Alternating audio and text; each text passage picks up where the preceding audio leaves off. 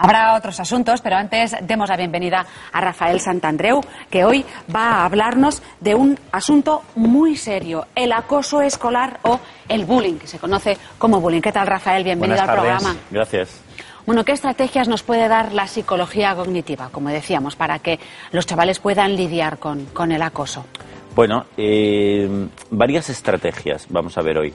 Eh, yo creo que la primera, y hay que puntualizar esto muy bien, es que los chavales no terribilicen, no dramaticen sobre el hecho del bullying. Pero mucho cuidado, porque nosotros vamos a ver aquí unas estrategias para erradicar el bullying, para defenderse muy bien del bullying y para intentar que como sociedad y las escuelas, sobre todo, acaben con el, con el, con el acoso escolar. Pero de todas maneras, nos interesa mucho que no dramaticemos sobre el asunto, porque dramatizar, terribilizar, solo te hace débil en realidad y te hace mucho más incapaz de resolver los temas. Entonces, en este sentido, no dramatizar acerca de lo que sucede significa que, oye, mira, a todos nos han fastidiado alguna vez en el cole. Nos han insultado, se han reído, nos han pegado. Muchas veces lo hemos hecho nosotros también, en alguna ocasión. Nadie es santo. Y no ha pasado nada, ¿eh? Nadie ha muerto, nadie le ha sucedido nada. No nos volvamos tan sensibles a eso. En algunos casos Mm. sí que ha habido algún caso de... Pero incluso ni en ese caso nos conviene terribilizar. Nos conviene encontrar soluciones, pero no terribilizar. Fíjate, eh, Epícteto, yo le diría a estos chavales, Epícteto fue esclavo durante el filósofo grecorromano del siglo I. Fue esclavo durante buena parte de su vida. Su amo, Epafrodito, que así se llamaba, se sabe que le pegaba unas palizas de, buenas palizas de niño cuando se enfadaba. Pero Epícteto optó por ser feliz, aprovechar sus oportunidades, convertirse en uno de los mejores filósofos de la antigüedad, luego consiguió la libertad y fundó una de las escuelas de filosofía más importantes de su tiempo. Él dijo, no dramatizar jamás, siempre hay oportunidades de hacer cosas positivas por mí y por los demás. Por lo tanto, nada es terrible. Esto es muy importante porque partimos de una posición de fuerza, de una posición de no dramatizar. Y ahora podemos ver qué podemos hacer para mejorar ese tema, solucionarlo o incluso erradicarlo. Pero claro, ¿cómo evaluar esa adversidad, esa adversidad, quiero decir, con que sea un poco mala a que sea terrible? Pues mira, eh, es muy importante. Tú te puedes, cualquier cosa de la vida, cualquier adversidad en la vida, te tienes que preguntar, ¿en qué medida eso me impedirá o me impediría hacer cosas valiosas? Por mí y por los demás. Entonces te tienes que preguntar, oye, si me quedase tetrapléjico en un accidente, ¿en qué medida podría hacer cosas valiosas? Hombre, te fastidia mucho, ¿eh? Porque no te puedes mover. Aún así, hay personas que las hacen. Mi estimado Stephen Hawking, el científico en silla de ruedas, del que hay una película ahora y del que yo hablo mucho en mis libros, lo hace y es feliz. Bueno, de acuerdo. Pero cualquier otra adversidad, entonces, ¿en qué medida te va a impedir hacer cosas valiosas? Yo, si estuviese en el cole y sufriese acoso escolar y por alguna razón no lo puedo remediar, siempre te puedes concentrar en el estudio a tope y convertirte en un genio de las matemáticas y eso te va a ir muy bien para tu vida. Por lo tanto, siempre hay cosas valiosas, no dramaticemos. Después, otro punto que tú insistes mucho es el reírse Sí. de uno mismo, saber reírse de uno mismo. ¿Qué quieres decir con, con eso? Es que hablando veces- de adolescentes, hablando de niños y niñas. Sí, incluso de adultos ¿eh? también. Es decir, nosotros a veces tenemos la neura, nos entra la neura de que eh, no se pueden reír de nosotros. A ver, cuidado, eso sería caer en el otro lado. Es buenísimo reírnos los unos de los otros. Si no la vida, o me- mejor dicho, reírnos con los otros. Porque si no la vida sería muy aburrida. Por ejemplo, si yo te digo, Rafael, eh, perdón, te digo, anda que la camiseta que llevas, Claro, claro. ¿no? Te da un típico comentario de alguien que llega y lo primero que te dice, pero ¿cómo vas hoy? Claro. Pero, ¿qué, qué le dirías tú? Pues eh, en primer, yo lo que haría, y esto lo veremos después, es reírme de esto. Pues sí, pues voy súper hortera. Y, y segundo, te diría algo a ti también. ¿eh? Te diría, pues anda que el vestido que tú llevas, guapa. Es decir, Yo me río, bueno, me río. pero- claro, es decir, todos podemos reírnos un poco los unos de los otros, porque si no la vida sería muy aburrida. De lo contrario, nos volvemos hipersensibles a cualquier tipo de broma, de crítica, y eso no nos interesa. Mm, Pero claro, cuando hay mm, bueno un- una agresión física, Sí. eh, Rafael, ahí Sí. las cosas cambian. Es, Es- decir, te es- están tirando de los pelos, te tiran al suelo. Hemos visto imágenes terribles. Sí, incluso cuando se ríen de ti, pero no se ríen contigo. Eso también entramos en lo que es un poco acoso también.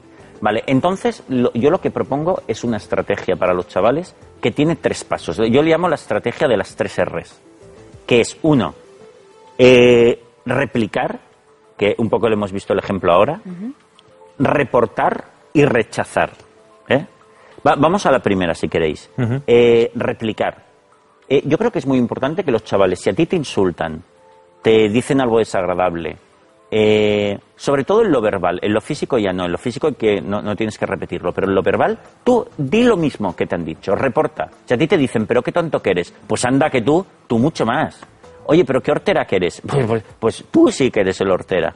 Fíjate, es decir, replicamos lo mismo, porque al acosador una cosa que no le gusta es que le repliquen. O sea, él quiere eh, agredir, pero no sentirse agredido. Si tú eres de los que replican siempre, y la mejor manera de hacerlo es decir exactamente lo mismo, eso es una cosa que va a molestar al acosador. Por lo tanto, vamos a replicar. Y por otro lado, también, una cosa buena que tiene replicar es que nos decimos a nosotros mismos que, bueno, tampoco pasa nada por ese pequeño insulto. Yo también puedo hacerlo. ¿De acuerdo?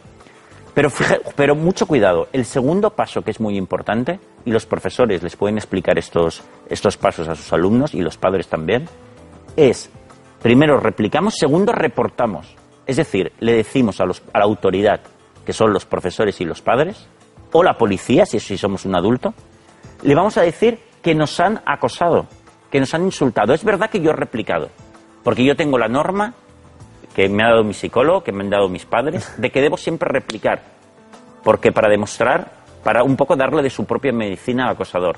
Ahora, el que ha iniciado el problema es el que debe ser castigado. Por lo tanto, eh, reporto inmediatamente.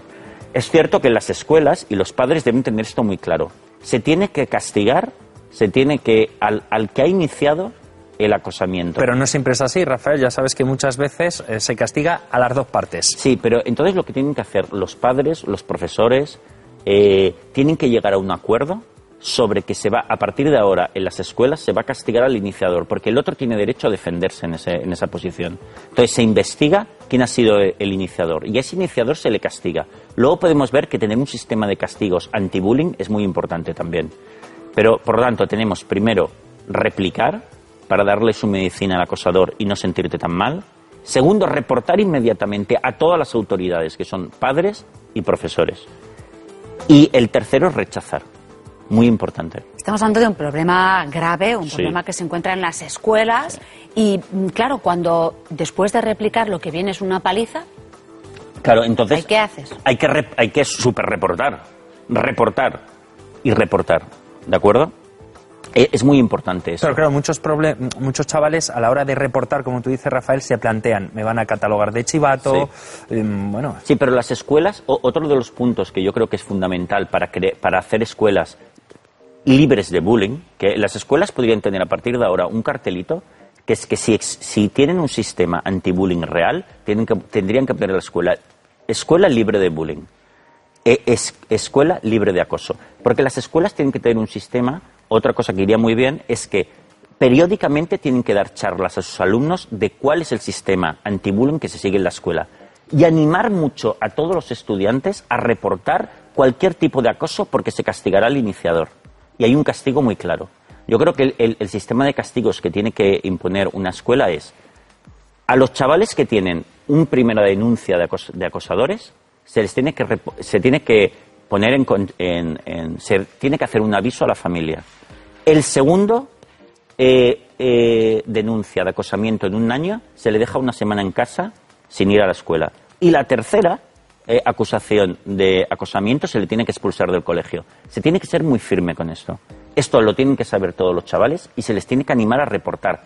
Porque lo de reportar es muy importante. Mira, los, a los chavales hay que convencerles de que lo inteligente en la vida es aliarse a la autoridad.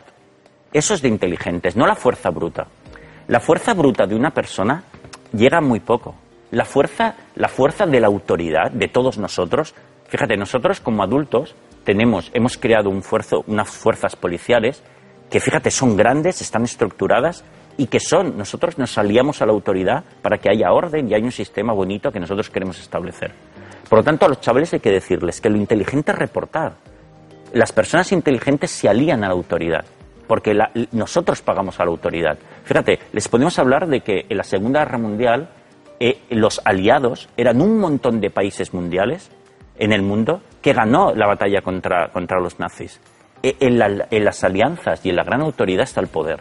Hay que convencerles de que reporten. Y en cuanto a la última R, rechazar, ¿qué quieres decir exactamente con Esto es súper importante. Nosotros, eh, a, a estos chavales, como chavales y también en nuestra vida adulta, a todas estas personas que no jueguen a nuestro juego, que no estén en la cuerda de tratar a todo el mundo con cariño, amor, 100% y respeto en todo momento, no tenemos que tener relaciones con ellos. Desde el minuto uno. Eh, en- lo que hay que hacer es rechazarlos totalmente. Yo lo hago en mi vida privada. O ignorarles. Ignorarles. Ignorarles absolutamente, pero también es rechazarlos. Yo no quiero ser amigos de personas que no tienen valores de amor. Desde el minuto uno. Este rechazo, si todos hiciéramos esto, no habrían personas desagradables. Claro. No habrían personas acosadoras en ningún sitio. Pero Rafaela, hay muchos chavales que intentan caerles bien a los Sí. acosadores. Sí, que es una paradoja, ¿verdad? ¿Y esto por qué lo hacen? Primero, porque eh, piensan que si se hacen amigos de los acosadores, les van a tratar mejor. No te van a tratar mejor, porque el acosador es una persona muy confundida que no sabe relacionarse bien. Por lo tanto, no tienes que intentar hacerte amigo de él, no lo vas a conseguir. Entonces, hay que convencerles de que eso es un error. Lo que hay que hacer es rechazarlo desde el minuto uno y relacionarnos con las personas maravillosas que hay a nuestro alrededor. Muchas veces las personas que sufren bullying dudan de si son ellos los culpables o si son culpables el acosador, porque igual sí que soy un friki, igual sí que tengo fallos. No. Entonces, en las escuelas les deben dar charlas acerca de, que, de cómo son las relaciones humanas deseables. Son relaciones de amor, son relaciones de que te ríes con los otros, no de los otros. Son relaciones eh, de ayuda y cariño. Y todo lo demás no te tienes que relacionar con esas personas, las tienes que rechazar. Yo como adulto también lo hago. Mira, yo hay una cafetería cerca de donde trabajo que es muy buena y hace las cosas muy bien. Pero el, el dueño de la cafetería es muy desagradable. Yo en cuanto descubrí que era así, punto, no vuelvo a esa cafetería ni quiero saber nada de esa persona. Nos tenemos que aislar desde el minuto uno de las personas desagradables. Y así nos sentimos mejor nosotros. Por supuesto, tienes tus valores muy claros, te mueves en un entorno de amor y cariño y aislamos entre todos a las personas que son desagradables y, acusa- y acusa- eh, acosadoras. Esto hará que cambie el mundo poco a poco, es muy importante. Bueno, pues con estas tres R's nos quedamos. ¿eh? La primera la recordamos, ¿vale? Sí, la es primera era replicar, replicar, les damos con su misma medicina, siempre verbalmente, reportar reportar a la autoridad, súper importante, y rechazarlos desde el minuto uno y relacionarte solo con las personas amorosas. Si utilizamos estos sistemas, las escuelas lo, lo promueven y les dan, y, y queramos esas escuelas que pongan un cartelito. Son escuelas duras ¿eh? con los acosadores, a la tercera falta en un año fuera del cole. Tendremos esas maravillas que serán escuelas libres de acoso. Rafael, muchísimas gracias por enseñarnos lo que es la psicología cognitiva respecto al bullying, ese gran problema. Gracias a vosotros.